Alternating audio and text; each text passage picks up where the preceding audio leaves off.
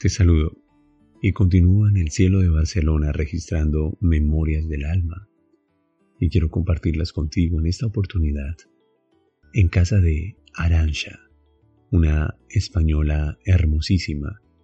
Escuchamos por primera vez en nuestra vida la expresión justicia amorosa y me detuve a pensar en el sentido de esa expresión.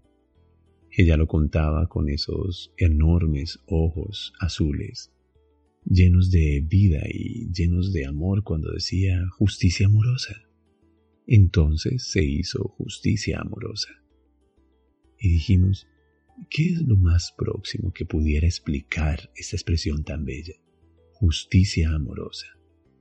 Entonces pensé en dos actitudes que tenemos los seres humanos. Recurrimos a nuestros dioses, recurrimos a nuestras creencias, recurrimos a lo superior para desear que se haga justicia. Y hay un tipo de justicia que tiene que ver con castigar, someter, vencer a nuestros enemigos.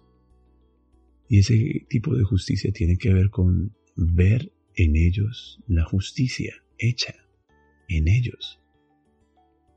Y este año aprendí una palabra que me ha acompañado y que quiero compartirte, y es vindicar. Vindicar, que sugiere otro tipo de justicia y siento que este es más cercano a justicia amorosa.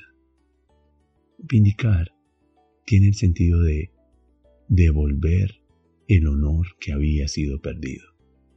Es un tipo de justicia que no se hace en tus verdugos, atrapándolos, sometiéndolos, exponiéndolos. No, es una justicia que sucede en ti. Justicia amorosa habla de todo lo bello que es capaz la vida de entregarte a ti en compensación por algo, por algo que te vulneró.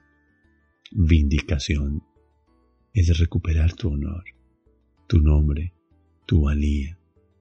Es la vida retorna a ti y en ti aquello que había sido quitado.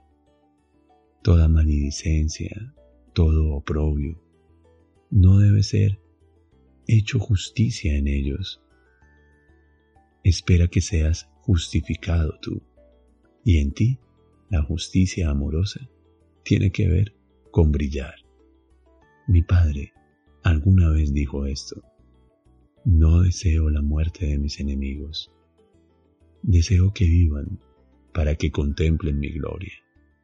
Así que creo que eso es justicia amorosa e implica incluso un momento de compasión.